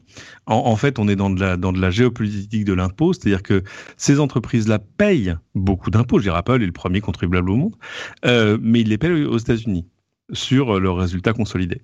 Et euh, alors évidemment, oui, il y a quand même des trucs qui passent à l'as. Enfin, bon, bref, mais dans, dans- sur tout l'argent qui rentre aux États-Unis, parce que c'est finalement quand même là que ça se passe, euh, ils payent, ils beaucoup d'impôts. Et, euh, et la bataille, c'est de savoir euh, à quel moment est-ce que les États-Unis seront prêts à lâcher un peu de lest euh, pour, euh, en gros, laisser ces entreprises payer des impôts là où là où elles gagnent de l'argent, ou moins les déplacer, parce qu'en fait, le débat, c'est de dire vous faites du chiffre d'affaires, mais au titre de la marque Apple, par exemple, euh, la France envoie plein de, plein de, d'argent à l'étranger pour payer des, des droits sur la marque, les brevets, etc. Etc. Donc, euh, le plus simple, ce serait que la loi change quand même. Bah, et, et en Et je parle plus- pas de la loi française. hein. Non, bien sûr, c'est ça. C'est que la loi euh, dont on parlait régulièrement, qui est la loi sur les transactions euh, dématérialisées, qui veut taxer le chiffre d'affaires global de la société dans le pays, qui est euh, en train d'être mise en place en France et à terme en Europe, euh, ne toucherait pas particulièrement Apple, parce que Apple vend des produits physiques, c'est des vendeurs de téléphones. Euh, là, on- cette loi s'appliquerait surtout aux, aux produits dématérialisés. Même si Apple se lance dans les services, euh, c'est Oui. encore qu'une petite partie de leurs revenus. Euh, De toute façon, quand tu, mets, quand tu mets dans le même sac un Apple, un Amazon et un Facebook, tu sais que tu es en train de faire une cote mal taillée. Il n'y a pas, euh, voilà. Ouais. Et la cote est si mal taillée que la, la, la fameuse loi sur, enfin, qui va les taxer sur quoi, 3%, etc. de leur chiffre d'affaires, oui. euh, risque fort de toucher aussi des Français. Euh, J'avais en tête, euh, il y avait qui, euh, Dassault Systèmes, Ubisoft, etc. euh, qui eux vont carrément faire la tronche parce que les impôts ils les payaient déjà. Hmm. Bon, peut-être qu'il y aura un moyen de défalquer cette somme des impôts que tu payes déjà. Pourquoi pas? Ah bah non. Ah ben non, non parce que le problème c'est qu'en en, droit français tu peux pas faire. C'est l'un ou l'autre. C'est ça. Alors c'est non, c'est pas l'un ou l'autre. Euh, tu peux pas faire une, une loi euh, ad hominem. Tu peux pas dire voilà, je fais une loi qui ne vise que Google. Ah non non non, mais tu dis tu si tu payes déjà tes impôts euh, à, à, une hauteur euh, plus importante euh, et que l'essentiel de tes revenus proviennent d'autres types de, de ah oui, tu veux dire que de toute façon ils doivent payer les impôts sur ça aussi. Oui, d'accord. Mais oui, bien sûr, parce que le, en gros, on a fait le portrait robot, c'est-à-dire l'entreprise qui fait je ne sais plus combien de chiffres d'affaires, dont une part euh, extrêmement importante à l'étranger, etc., euh, etc. Et, le problème, c'est que dans ce portrait robot-là, bah, tombent des gens qui n'ont rien à voir avec, l'histoire. Hmm. Bon, on, en reparlera, je suis sûr, quand ça aura été mis en place. Euh, dans le grand débat, il y a l'UFC Que Choisir qui est venu mettre un petit peu son, grain de sel, et une des propositions qu'ils ont fait est intéressante. ils ont proposé de passer la garantie des produits, de, de tous les produits, de deux ans à la durée de vie du produit pour les produits tech. Hein, on parle de produits tech. Euh, à vrai dire, je suis même pas sûr qu'on parle que de produits tech. Mais donc, l'idée serait de passer de, euh, de, deux ans de garantie aujourd'hui à toute la durée de vie parce que selon eux, euh, il n'y a pas de raison que la garantie ne couvre que deux ans alors que il est, le produit il est censé fonctionner pendant toute sa durée de vie. Quoi. Si on l'utilise cinq ans, et ben, il est censé fonctionner pendant cinq ans, pas pendant deux ans. Et, la question du, coup, coup c'est de savoir est-ce que sa fin de vie de devient, un défaut euh, bah, je sais pas. Ça, il faudrait peut-être le, le, le... C'est une réflexion qui est assez peu détaillée, mais il parle effectivement d'autres bénéfices comme le fait de euh, tordre le cou à la à la euh, l'obsolescence euh, organisée, c'est comme ça qu'il l'appelle, des avantages pour l'aspect écologique, etc., etc. en deux mots comme ça, moi, naturellement, je me dis, mais enfin, faut pas déconner, deux ans, c'est déjà beaucoup, mais peut-être que c'est mon conditionnement d'habitude de se dire, bah oui, on a une garantie de deux ans c'est normal. Pourquoi est-ce qu'il ne faudrait pas mettre une garantie sous toute la durée de vie du produit, à définir effectivement, comme tu dis Cédric, quand est-ce que le produit arrive en fin de vie? Mais est-ce que ça serait pas cohérent de se dire, bah, il est censé marcher, donc il est censé marcher bah. jusqu'à ce qu'il marche plus? Oui, mais s'il marche plus. non, mais disons, disons par euh, exemple que un, téléphone aujourd'hui, ce qui est sûr, c'est que ton iPhone, il est censé marcher, on va dire 5 ans. Il est pas et il est garanti que 2 ans. Donc si euh, euh, il est censé, euh, c'est ça dépend justement. Apple s'est quand même fait taper là-dessus parce que au fur et à mesure que les nouveaux modèles sortent, euh, on a des mises à jour majeures de iOS, donc du système d'exploitation, qui fait que c'est de plus en plus lent, jusqu'à un niveau qui est inacceptable. Oui, on pourrait arguer de, ce fait-là, mais je suis sûr que si ah on bah demande à Apple, oui, mais Fred, si on demande à Apple combien de temps est-ce qu'on peut utiliser votre produit, ils vont pas te dire deux ans, ils vont dire bah vous pouvez l'utiliser, enfin je sais pas combien de temps, mais plus que deux ans. Donc la question devient est-ce que euh, cette durée pour laquelle ils vont dire on peut utiliser notre produit, est-ce qu'il ne devrait pas être garanti tout ce temps-là alors si, ils parlent quand même de, temps, hein. c'est-à-dire que régulièrement dans les keynotes par exemple, ils disent, regardez, les dernières mises à jour d'iOS, elles concernent aussi euh, un, des iPhone 6S, enfin tu vois, mm. des, modèles qui ont 4, 5, 6 ans. Euh, ce, que, ce que dit, je suis allé voir ce que dit le C'est que choisir, eux disent il faudrait allonger la garantie légale, ouvrez les guillemets, en fonction de la durée de vie du produit. Là, je comprends mieux déjà. Euh, mais donc, en fait, décider par classe de produit combien de temps doit, doit durer un téléviseur, par exemple? C'est une bonne question parce que le, cycle de renouvellement du téléviseur, c'est pas le cycle de renouvellement du smartphone. Euh, donc, euh, vous voulez pas répondre à ma question hein ah, Quelle est ta question? Bah ma question est est-ce qu'il faudrait allonger la garantie à la durée de vie du produit ou pas, comme le suggère Alors, ce, ce sera pas à la durée de vie du produit, mais c'est en fonction, durée de vie normale par classe de produit. Et là, tout à coup, je commence à comprendre le, le, le, le, processus intellectuel de l'UFC que choisir.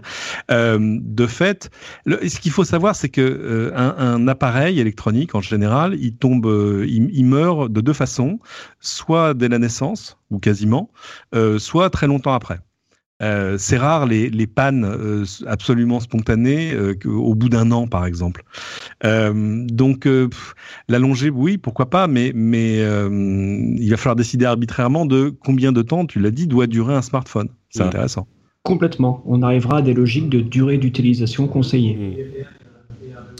Ouais, Bon, j'ai si, pas si réussi à dans les de faits, même si hein. dans les faits, les gens changent, de- changent de smartphone tous les 18 à 24 mois. C'est en train oui, de se ça rallonger hein, maintenant ça s'allonge beaucoup, oui. ça s'allonge parce que les smartphones sont vachement bien, parce que la différence d'une année sur l'autre est moins marquante qu'il y a, qu'il y a 6 ou 7 ans, euh, et puis parce que probablement les, et puis parce que tu sais quoi, les téléphones ont grandi, c'est bête, hein, mais les téléphones se sont agrandis, donc on a de plus grosses batteries, donc en gros la batterie meurt beaucoup moins, beaucoup moins vite qu'avant.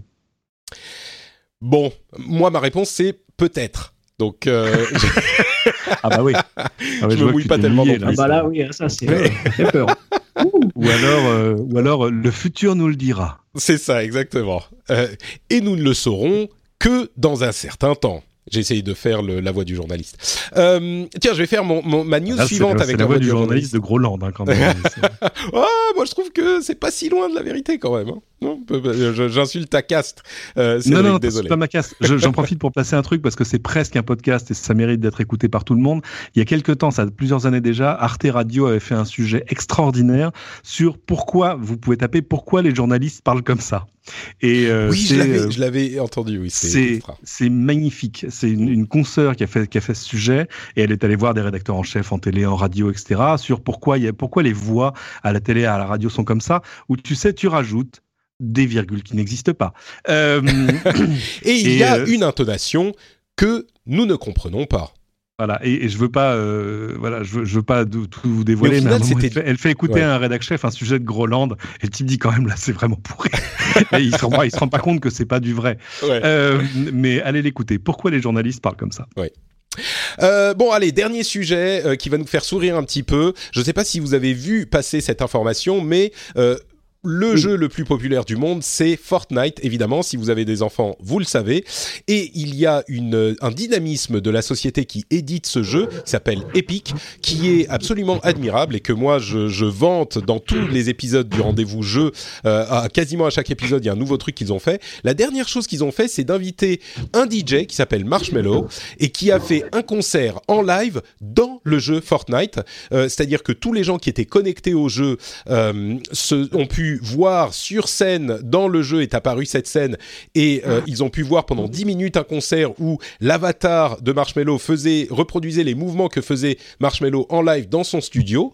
Euh, et ils ont pu écouter la musique par le jeu pendant 10 minutes. Il y a 10 millions de joueurs qui ont assisté à ce concert euh, en même temps. Alors évidemment, chacun dans leurs instances euh, euh, différentes du jeu, mais 10 millions de personnes en même temps. Et à la fin du concert, à la fin des 10 minutes, évidemment, ils ont tous été retéléportés dans les airs, ils ont atterri, ils se sont tirés dessus, comme dans tout bon jeu de Fortnite. Mais j'ai trouvé ça, je sais pas, Mm. assez magique comme, comme événement. Mm. Complètement. Là, on est face à euh, quelque part l'avenir du, du- des médias. C'est que Fortnite, c'est- plus un jeu, en fait. Ouais, C'est ça, beaucoup de gens disent ça, oui, ça plateforme où on dépasse. va discuter, où on se retrouve, où on passe un moment ensemble, euh, où on écoute de la musique. C'est devenu beaucoup plus qu'un jeu et c'est une très bonne chose. Tout en sachant que le coût du concert euh, auquel on peut assister à distance, ça existait il y a 10 ans dans Second Life, hein, mais Tout à fait, je, ouais. je- t'ai rien dit. Oui, non, Second Life était, disons que euh, sur Fortnite, il y a un, un enthousiasme pour le jeu en lui-même qui est, Oui. euh, qui, qui, qui fuel, qui alimente la popularité. Mais, mais il y a beaucoup de gens qui disent effectivement, Fortnite a l'opportunité de devenir une sorte, presque une sorte de Facebook, quoi.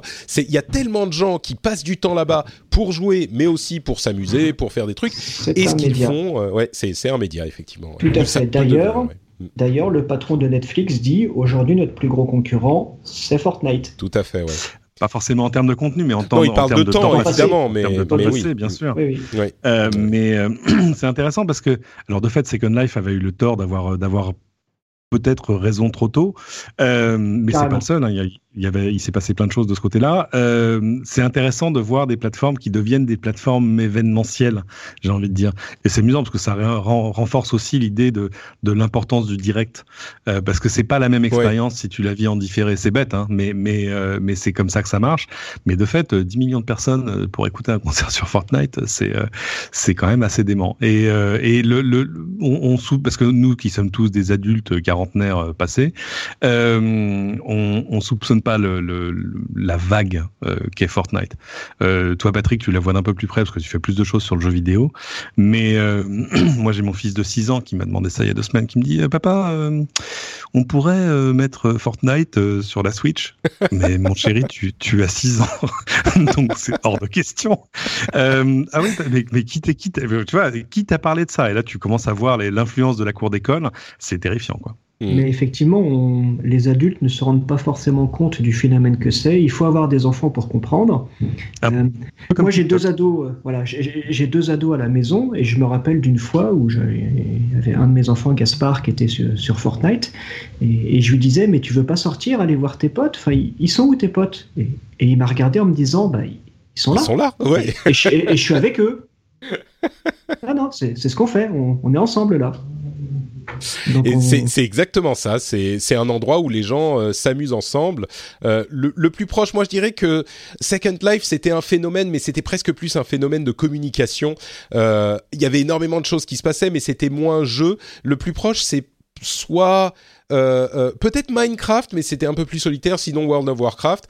Mais on était à une autre époque, c'était pas du tout la même chose. Il n'y avait pas autant d'instantanés dans ce type de d'événements, et c'est sûr que euh, Fortnite. Bah, on en parle de temps en temps parce qu'on parle des gros phénomènes de jeu, parce que le jeu et le, la technologie sont cousins. Donc j'en parle de temps en temps aussi dans le rendez-vous tech. C'est sûr que dans le rendez-vous jeu, on en parle depuis maintenant plus d'un an, et c'est une vague incroyable. D'ailleurs, à signaler que si vous aimez ce type de jeu, Apex Legends est en train de faire incroyablement fort. C'est un nouveau jeu qui est sorti du même type que Fortnite et il a en une semaine 25 millions de joueurs, ce qui est invraisemblable. Fortnite avait pris quelque chose comme, euh, je veux pas dire de bêtises, mais euh, quelque chose comme deux mois, trois mois euh, pour atteindre ce chiffre. Et déjà à l'époque, pour Fortnite, c'était invraisemblable comme euh, comme succès. Donc euh, et bon, Apex Legends ne parle pas aux mêmes aux mêmes personnes. Donc il est très très abouti. Le Apex Legends, ils ont mm. fait très très fort de concevoir un jeu dans le secret le plus complet. Ouais, ouais, et de réussir à cette communication. Enfin bref, allez écouter le rendez-vous jeu si ça vous intéresse. Mm. Fortnite, c'était c'était euh, oui trois mois, c'est ça pour atteindre 25 millions à peu près. Donc euh, Bref, eh ben écoutez, on arrive au bout de cet épisode qui a été un petit peu plus long que prévu, mais toujours dans le bonheur et dans la joie. Merci à tous les deux de m'avoir accompagné. Est-ce que vous pourriez me dire ah, où on peut vous retrouver euh, si les auditeurs veulent un petit peu plus de vous euh, Fred, puisque tu, tu, tu, prenais la parole, où est-ce qu'on peut te retrouver euh, sur Twitter, sur le web? Dis-nous tout. Sur mon blog, tout simplement, fredcavazza.net. Ça fait 15 ans que je le rédige. Allez dessus, vous trouverez toutes mes réflexions et mes dernières analyses. Super, merci beaucoup Fred. Cédric. Euh, Cédric sur Twitter, euh, tous mes papiers sur lci.fr et puis les, chroniques sur LCI si vous vous levez tôt le matin avec les, croissants le, samedi dans la, la matinale week-end magnifique. Pour ma part, c'est Note Patrick sur Twitter, Facebook et Instagram. Vous vous rendez compte, on parle toujours de Twitter, hein, ils, sont partout. Euh, et bien sûr, si vous euh, appréciez l'émission, vous le savez, euh, on a le Patreon qui vient d'être refondu, retravaillé avec cet accent sur la communauté, ou simplement si vous voulez soutenir une émission qui vous plaît et qui vous intéresse, et que vous écoutez depuis longtemps, que vous préférez aux autres, même peut-être, c'est possible, et eh ben c'est sur patreon.com slash rdvtech avec toutes ces nouvelles, euh, ces nouvelles récompenses axées sur la communauté. Je pense que ça peut donner quelque chose d'intéressant. Je vous en dirai évidemment plus dans les émissions à venir. Merci à vous tous. Comme je le disais, les liens sont euh, dans les notes euh, de l'émission, les liens vers les comptes Twitter ou en tout cas les noms des comptes Twitter. Et on se retrouve dans une semaine pour un nouvel épisode. Ciao à tous